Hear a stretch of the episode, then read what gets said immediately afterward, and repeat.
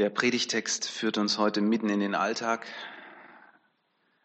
und er ist spannend und er ist kantig und wir wollen mit Gottes Hilfe versuchen zu verstehen, was uns hier gesagt wird und ja, was, was wir da für unser Leben mitnehmen wollen. Dieser Text steht in Matthäus Kapitel 5. Es sind nur zwei kurze Verse und da heißt es ähm, in Vers ähm, Vers 31 und 32. Es ist euch gesagt, in 5. Mose 24.1, wer sich von seiner Frau scheidet, der soll ihr einen Scheidebrief geben. Ich aber sage euch, wer sich von seiner Frau scheidet, es sei denn wegen Ehebruchs, der macht, dass sie die Ehe bricht. Und wer eine Geschiedene heiratet, der bricht die Ehe.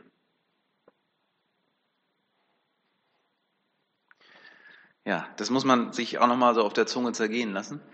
Ähm, wir sind es auch nicht mehr gewohnt, solche äh, Sätze so zu hören. Sie scheinen auch irgendwie nicht so wirklich in unsere Zeit hineinzupassen. Aber ich behaupte, das ging den Menschen damals genauso. Die haben genauso geschluckt, als Jesus das gesagt hat. Wir sind hier in der Bergpredigt und sie bildet das Herzstück der Lehre von Jesus. Hier spricht unser Herr ganz klar aus, wie sich die Menschen, die zu ihm gehören, die an ihn glauben, die ihm nachfolgen, seine Jüngerinnen und Jünger, die Menschen, die zu diesem Reich Gottes gehören, von dem er spricht und zu dem er einlädt, wie die sich verhalten sollen, wie die leben sollen miteinander und auch sich verhalten sollen Menschen gegenüber, die nicht zu diesem Reich Gottes gehören. Dazu hatten wir von, von einem Monat, äh, denke ich, etwas, ähm, da ging es um das Thema Feindesliebe zum Beispiel. Ja, Das sind praktisch, wie, wie verhalten wir uns Menschen gegenüber, die von außen kommen und die uns nicht wohlgesonnen sind. Hier geht es um das Verhalten innerhalb ähm, des Reiches Gottes und innerhalb unserer Familien. Jesus knüpft an bei den zehn Geboten, unser großes Thema, und Jesus füllt sie mit ganz neuem Leben und zum Teil sehr, sehr drastisch. Er verschärft sie oft in einer unglaublich radikalen Weise. Und er geht so vor, dass er sagt, euch ist gesagt, also das kennt ihr, ich aber sage euch. Und er, er überhöht das manchmal in einer Art und Weise, dass man regelrecht, dass einem glatt die Luft wegbleibt, ja. Das macht er hier auch. Er spricht hier über das, je nachdem wie man zählt, über das siebte Gebot, du sollst nicht Ehe brechen. Darum geht es. Sehr klar spricht Jesus sich hier nicht nur gegen Ehebruch als solches aus, das ist ja das eine. Er sagt auch deutlich, dass sowohl Scheidung als auch Wiederheirat, und zwar Wiederheirat ähm, verbunden eben mit Scheidung und ähm, dass das nicht dem Willen Gottes entspricht. Da gibt es erstmal so auch gar nichts dazu zu sagen, äh, weil das steht ja so eindeutig da. Unsere Zeitgenossen lässt eine solche Aussage die Hände über den Kopf zusammenschlagen. Wenn man solche Texte liest, wenn man sie ähm, auf, auf einer Trauung, wo dann auch Leute, die nicht unbedingt kirchlich engagiert sind, liest, dann, dann spürt man, wie so ein Raunen durch die, durch die Reihen geht, ja. Aber ich glaube, dass es diese Reaktion auch schon bei den ersten Hörern dieser Worte gab. Ich habe da mal so ein paar ähm, interessante Sachen rausgefunden die auch in, in, äh, die es in Texten gibt, die, ähm, die jetzt praktisch so außerbiblisch sind. Und das zeigt, dass die jüdischen Rabbiner äh, jener Tage, also praktisch die Zeitgenossen von Jesus, äh, sehr leichtfertig mit diesem siebten Gebot umgingen. Vor allem, weil sie ja dieses Zusatzgebot hatten, das uns hier am Anfang auch von ihnen zitiert wird. Das steht in 5. Mose 24.1, wo ganz einfach steht, ja, wer sich von seiner Frau scheiden lassen will, der gibt ihr halt einen Scheidebrief. So. Und da haben sie dann den Hebel angesetzt und haben gesagt, na ja, dann, dann geht das und dann dürfen wir das. Und es gab die Diskussion auch unter den Frommen jener Tage, welches Gebot ist denn nun wichtiger? Das, wo Jesus sagt, Ehescheidung geht gar nicht. Oder ähm, dürfen wir das jetzt? Und wenn wir das dürfen, in welcher Form dürfen wir das? Ganz kurz einfach, ähm, dass, dass wir verstehen, was dieser Scheidebrief bedeutet. Ähm, die Frau kommt ja in die Familie des, des Mannes hinein und äh, sie bringt eine Mitgift mit von zu Hause praktisch. Und das war, wenn, wenn die Frau aus wohlhabendem Hause kam, oft sehr, sehr viel Geld oder Besitz. Und wenn sich der Mann von ihr scheiden lässt und ihr diesen Scheidebrief gibt, dann war das ein ähm, Rechtsdokument, mit dem praktisch all ihr Besitz wieder mit ihr zurück in ihre Herkunftsfamilie geht. Also das hat sich ein Mann sicherlich auch gut überlegt, wenn er mit einer ähm, wohlsituierten Frau verheiratet war, ob es das wert war, dass er sich von ihr scheiden wollte. Ne? Und zumindest theoretisch konnte die Frau dann auch, nachdem sie zurückgekehrt war in ihre Herkunftsfamilie, konnte sie auch wieder heiraten. Die ähm, Scheidung erwirken, das ist zum Beispiel auch interessant. Also wenn man diesen Text hier zugrunde nimmt, dann, dann kommt man ja auf den Gedanken, ähm, scheiden lassen konnten sich nur die Männer. Man weiß das nicht mehr ganz sicher, weil man hat Dokumente gefunden, die darauf hindeuten, dass das durchaus auch die Frauen gemacht haben. Im jüdischen Kontext ist das aber damals wohl noch umstritten gewesen. Im heidnischen Kontext war das schon normal. Also die griechische Frau, die römische Frau konnte sich eben auch, wenn sie das wollte, von ihrem Mann scheiden lassen. Das ging auch. Man hat Dokumente der, von der damaligen Zeit gefunden, wo, wo das einfach gerichtlich vollzogen wurde. Was Jesus hier macht, er gibt ein deutliches Statement dazu ab, dass die Ehe etwas so Wichtiges ist, dass man nicht leichtfertig handeln darf. Die Ehe ist ein lebenslanger Bund zwischen Mann und Frau. Und es gibt eigentlich nur einen Grund, sagt Jesus, für einen Mann in diesem Kontext, aber man kann das auch übertragen und sagen, auch umgekehrt gilt das, auch für die Frau. Es gibt nur einen Grund für Scheidung, nämlich wenn der Partner einen mit jemand anderen betrügt. Luther übersetzt hier mit Unzucht. Dieses Wort wird in der Regel immer so verstanden, dass es da um eheliche Untreue geht, um einen Seitensprung, um ganz klar, ne, also dass, dass jemand mit jemand anderen so. Dieses griechische Wort, was hier steht, das ist sehr interessant und lässt uns dann noch mal ein paar andere Dinge denken, die auch noch mal interessant wären zu dem Thema Ehescheidung und ob es ähm, auch noch andere Gründe gibt als eheliche Unträume, äh, Untreue. Das Wort hier heißt Pornaya. Pornaya. Und das meint mehr als, ähm, als einfach nur ein Seitensprung oder was heißt nur. Es kann genauso auch die Vernachlässigung des Partners meinen. Sprich, dass sich der eine dem anderen entzieht zum Beispiel. Auch sexuell. Und es ist in jedem Fall auch gemeint Grausamkeit und häusliche Gewalt. Also das ist, ähm, ähm, steckt alles in diesem Wort drin. Es geht also um mehr. Es geht darum, ähm, dass es hier tatsächlich ähm, sehr intensive Gründe geben mag, weshalb zwei Partner sich trennen sollten, auch um ihrer selbst willen möglicherweise. Ich möchte hier zunächst einmal das, ähm, diesen, diesen Faden fallen lassen, nicht weiter daran ziehen, wobei es natürlich auch nochmal spannend wäre, aber das würde jetzt zu weit gehen. Festhalten möchte ich, dass Jesus hier zwei wichtige Aussagen macht, über die sich nachzudenken lohnt. Das eine ist eine grundsätzliche Aussage, nämlich die, dass Gott ursprünglich die Ehe für Mann und Frau als ein lebenslanges Bündnis gemacht hat. Ähm, das muss man auch verstehen, wenn man, wenn man versteht, wer Gott ist. Wenn wir Abendmahl feiern, dann ist es der Bund Gottes mit uns Menschen. Gott äh, ist ein, ein Gott des Bundes und der Treue. Und es ist ihm ganz wichtig, dass die Menschen, die zu ihm gehören, auch einander treu sind und die Versprechen, die sie einander geben, dass sie die auch halten. Und die Ehe ist von Gott her der Raum für Mann und Frau, wo sie sich gegenseitig ergänzen, wo sie Liebe und Geborgenheit und Glück erleben. So hat Gott sich das gedacht, ursprünglich. Deshalb wendet sich Jesus gegen den leichtfertigen Gebrauch der Ehescheidung. Der war nämlich, wie schon gesagt, Dauergespräch zwischen den Theologen seiner Zeit. Die haben sich darüber gestritten. Und sie haben Jesus, und das merkt man hier auch an dieser Stelle oder auch an anderen Stellen, wo Jesus zu dem Thema Stellung nimmt, äh, sie haben Jesus in diesen Streit mit reingezogen, weil sie wollten wissen, wie sieht der das? Weil es da unterschiedliche Sichtweisen gab. Ich denke, für uns Christen bedeutet das, dass wir tatsächlich alles, alles dafür tun sollten, unsere Ehen zu erhalten.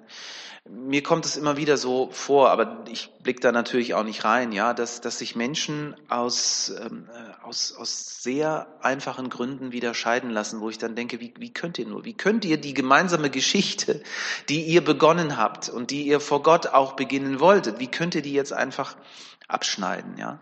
Deswegen glaube ich, wir sollten immer wieder Anreize schaffen, und da sind wir alle gefordert, alle Verheirateten sind da gefordert, ne? zu, zu sagen, ich möchte dafür sorgen, dass meine Ehe frisch bleibt, dass da Dynamik drin ist, dass da eine gute Spannung da ist. Und dafür kann man eine Menge tun. Und ähm, an uns Pastoren, äh, bin ich jetzt der Einzige hier, aber das, das äh, sage ich mir mal, ich denke, die, die Pflicht von uns Pastoren ist es einfach, dass wir Paare, die zu uns in die Seelsorge kommen, und sagen, wir schaffen das nicht mehr, dass wir zunächst einmal versuchen und sagen, lass uns uns einfach mal Zeit nehmen und mal, mal, mal miteinander überlegen, wie sieht denn eure Ehe aus? Ihr, ihr konzentriert euch gerade auf die negativen Dinge, aber gibt es auch Positives? Es gibt immer so viel Positives. Ich meine, die Menschen, die haben sich ja irgendwann dafür entschieden, zusammenzukommen und zu heiraten, ja. Und dann, ähm, dass man diese Dinge auch nochmal aufleben lässt. Also das ist so meine Vorgehensweise immer wieder. Es gibt zum Glück, zum Glück und Gott sei Dank immer wieder die Möglichkeit, dass Ehen wieder neu aufblühen. Das ist zum Glück so. Eheseminare Eheberatung, Eheworkshops. Es gibt da so viel reichlich gutes Material. Es gibt tolle kreative Ansätze, die hier helfen, dass äh, Paare einfach wieder oft nach einer Durststrecke auch zurückfinden zu neuer Vitalität. Und ich denke, wir sollten alles dafür tun, dass das geht. Aber, und jetzt kommt natürlich ein Aber, leider erlebe ich in meiner äh, Seelsorgepraxis, dass ähm, Paare oft erst dann kommen, wenn ihnen absolut der Saft ausgegangen ist.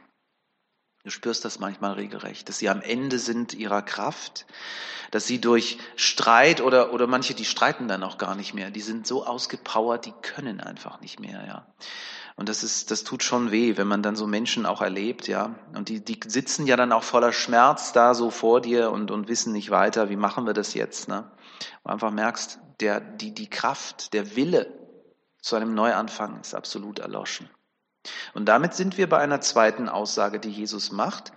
Und sie steht neben der grundsätzlichen, die natürlich über dem Ganzen steht, ja. Gott will, dass Ehe gut ist, dass sie lebenslang ist, dass sie Mann und Frau Räume bietet, die gut für sie beide sind. Aber, ja, aber. Ich nehme mal noch einen anderen Text, Matthäus 19, Vers 3. Das ist so eine der Gelegenheiten, wo die Pharisäer Jesus mit in diese Streitfrage hineinnehmen, ob denn nun die Scheidung von der Frau möglich ist.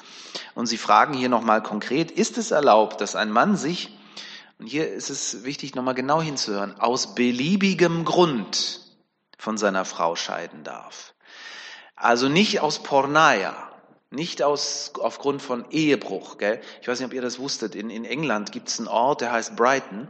Und das ist noch gar nicht so lange her, dass laut englischem Gesetz sich ein Mann äh, nur von seiner Frau scheiden lassen durfte, wenn äh, nachgewiesen war, dass, dass er äh, ehelich untreu gewesen war. Und Brighton hatte einen, einen Ruf, dass Männer beispielsweise äh, sich ähm, praktisch einen Detektiv geholt haben mit einer Kamera. Der hat sich dann in, in einem Hotel postiert. Dort kam der Mann dann mit einer Prostituierten und der hat es dann gefilmt, weil er sich von seiner Frau scheiden lassen wollte. Und hier war dann der Beweis. Jetzt durfte er sich scheiden lassen, weil anders war das gesetzlich nicht möglich.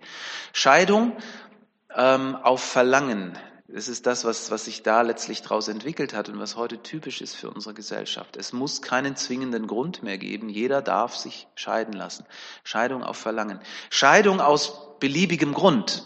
Das ist das, worum es in der Diskussion der Frommen jener Tage ging. Die einen sagten, das geht gar nicht. Die anderen sagten, oh, doch, doch, da könnte ich mir schon noch einen oder anderen Grund vorstellen. Und die Rabbis haben dann darüber gestritten, ob es nicht auch ein Scheidungsgrund wäre, wenn die Frau nicht ordentlich kochen kann. Ja, oder dass sie einfach nicht mehr so gut aussieht wie am Anfang. Solche Dinge, ja. Beliebiger Grund. Ja, das ist schon, schon heftig. Ne? Und äh, ja, und Jesus betont, genau wie auch in dem Text vorher, er sagt, was Gott zusammengefügt hat, das soll der Mensch nicht scheiden. Aber darauf haben sie gewartet. Diese Diskussion kannten sie und sie sagen, ja, aber Mose hat uns doch erlaubt, einen Scheidebrief zu geben. Und Jesus vermutlich schaut er sie traurig an und sagt, ja, das stimmt.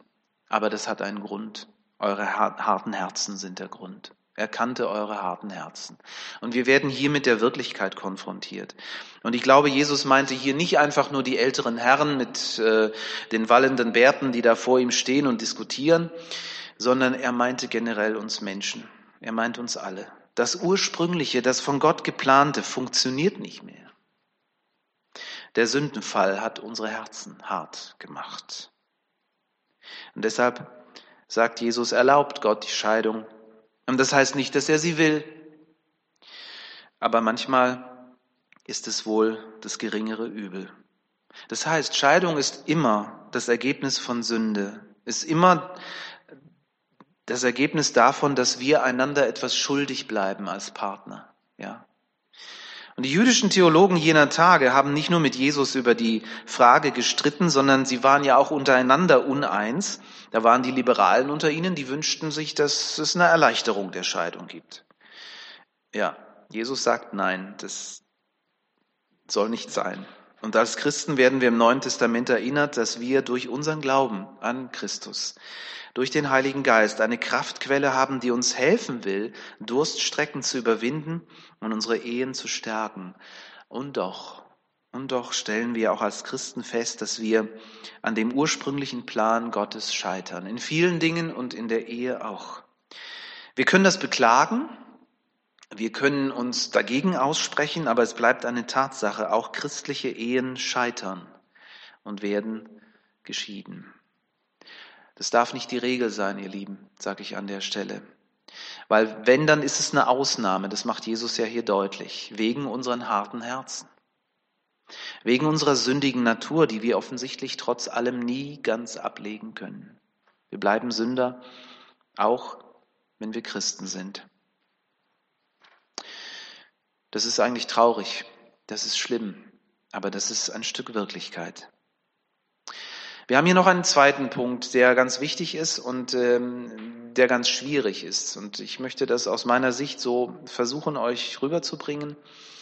Bitte denkt drüber nach, nehmt es so mit. Vielleicht seht ihr die Dinge auch nochmal anders, weil Jesus sagt das ja hier sehr rigoros, gell, dass mit der Wiederheirat, dass das nicht geht.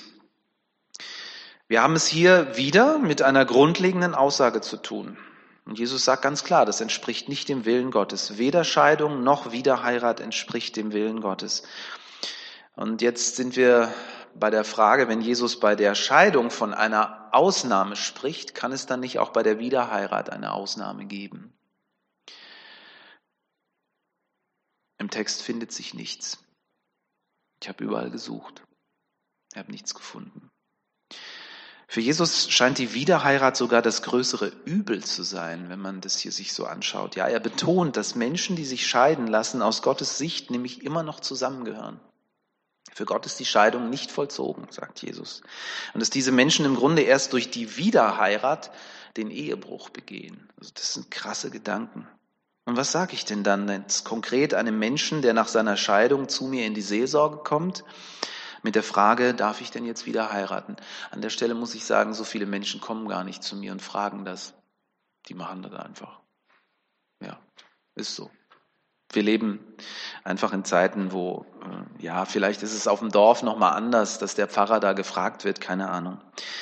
Aber wenn es passiert, dann merke ich, und ich, ich, hatte, ich hatte einmal die Gelegenheit, dann, dann spreche ich in diesem Gespräch auch darüber, dass es Christen gibt, die auch auf eine neue eheliche Beziehung verzichten, einfach weil sie sagen, ich will hier meinem Herrn gehorsam sein und will ein deutliches Zeugnis der Ehrfurcht vor Gott hier damit auch zum Ausdruck bringen und will gegen den Strom schwimmen und will denken, okay, das meint Jesus nicht als Strafe für mich, dass ich jetzt nicht mehr heiraten darf, sondern er will mich auf einen neuen Weg mitnehmen und er will, dass ich was lerne. Also es ist okay und es ist schön, wenn Menschen auf diese äh, Idee kommen, aber es ist natürlich nicht selbstverständlich und ich merke an dieser Stelle, dass ich mich da auch zurücknehmen muss, dass ich ganz wichtig, dass ich, dass ich sagen muss, es ist, ich kann dich beraten, ich kann dir sagen, was ich darüber denke, aber entscheiden musst du selbst. Ja. Und für mich als Pastor halte ich hier Folgendes fest. Wenn ich ein Paar traue, wo ein oder auch beide Partner bereits geschieden sind, dann habe ich von Jesus her kein Mandat auf meiner Seite. Das muss ich denen auch ganz klar sagen. Und das muss ich auch mir selber sagen. Aber ich habe, und damit möchte ich zum Schluss nochmal eine Schleife drehen, ich habe doch eine gute Portion Hoffnung. Sie speist sich aus dem Bericht vom Johannesevangelium, wo wir lesen, dass Jesus mit dieser Ehebrecherin, ja, ihr erinnert euch bestimmt an die Geschichte Johannes 8, und äh, wie er mit ihr umgeht. Und das, was er hier sagt, das geht weit über das formale Einhalten der Gebote hinaus. Sie, sie äh, sagen ja auch, im, Mose hat gesagt, die sollen wir steinigen. Ne? Und dann haben sie schon die Steine in der Hand. Und Jesus sagt, wer von euch ohne Sünde ist, der werfe den ersten Stein. Und wir spüren hier etwas davon, wie Jesus generell zum Gesetz steht und dass er da ein gutes Stück weit auch drüber steht. Das will mir, denke ich, und uns allen in der Gemeinde eine Richtung zeigen, wie wir mit Menschen umgehen sollen, die in ihrem Leben schuldig werden. Und äh, das werden wir alle an unterschiedlichen Dingen und auch im Bereich von Ehe. Es will uns daran erinnern, wie wir schon gleich zu Anfang hörten, dass wir Sünder sind und dass wir die Gnade brauchen. Jeder von uns. Und dass wir uns nicht übereinander erheben dürfen. Und das bedeutet für mich zum Beispiel, dass ich es absolut verwerflich finde, wenn einem geschiedenen Menschen das Abendmahl verweigert wird. So war das früher noch in unseren Kreisen, gell? Ich glaube nämlich, dass gerade ein solcher Mensch den besonderen Zuspruch Gottes braucht. Und wer, wenn nicht wir Christen, sollten solchen Menschen das gewähren. Jesus vergibt uns alle unsere Schuld. Aber damit setzt er die guten Gebote nicht außer Kraft. Und das finden wir dann hier auch. Jesus sagt weiterhin zu dieser Frau, geh hin und sündige hinfort nicht mehr. Was heißt das? Dann in diesem Kontext. Jesus vergibt uns jede Sünde, er verharmlost sie aber nicht. Seine Vergebung ist unsere Chance, durchzustarten und die Sünde letztendlich zu überwinden. So, und was bedeutet das jetzt für die Wiederheirat von Geschiedenen? Spannend. Halten wir fest, jede Scheidung ist Sünde und braucht Vergebung. Und diese Vergebung spricht uns Jesus zu. Und wenn Jesus uns vergibt, dann darf ich als Seelsorger auch den Menschen keine zusätzlichen Lasten auflegen und ihnen sagen, jetzt gilt aber auch das und jetzt darfst du das und das und das nicht, ja. Und wenn ein Geschiedener mir sagt, ich spüre von Gott her, dass er mir eine neue Chance gibt, noch einmal zu heiraten, dann muss ich ihm sagen, ich habe kein biblisches Mandat für die Trauung, ja. Das habe ich nicht. Und wenn ich mich als Pastor dann doch dafür entscheide, mit, mit ihm diesen Weg mitzugehen, dann tue ich das in der Hoffnung auf Gottes Barmherzigkeit und in der Gewissheit, dass Gottes Vergebung einen Neuanfang ermöglichen kann. Und ich tue das auch, obwohl ich weiß, dass das eigentlich nicht okay ist. Ich weiß nicht, ob ihr dir da Dinge nachfühlen könnt. Ich tue es in dem Bewusstsein, dass unser Gott kein Bürokrat ist, sondern ein Vater. Seine guten Gebote hat er für die Menschen gemacht und nicht die Menschen für die Gebote. Ich tue es in der Zuversicht, dass unser Gott ein Gott der zweiten Chance ist, dem nichts daran liegt, uns für unsere Fehler zu bestrafen, sondern uns aufzuhelfen und uns wieder neu auf den Weg zu bringen. Jetzt habt ihr, glaube ich, eine Menge zum Nachdenken. Und eigentlich müsste man hier hinterher nochmal eine Diskussion anschließen. Wenn ihr wollt, könnten wir auch das machen. Nehmt es vielleicht erstmal so mit. Vielen Dank fürs Zuhören und Amen dazu.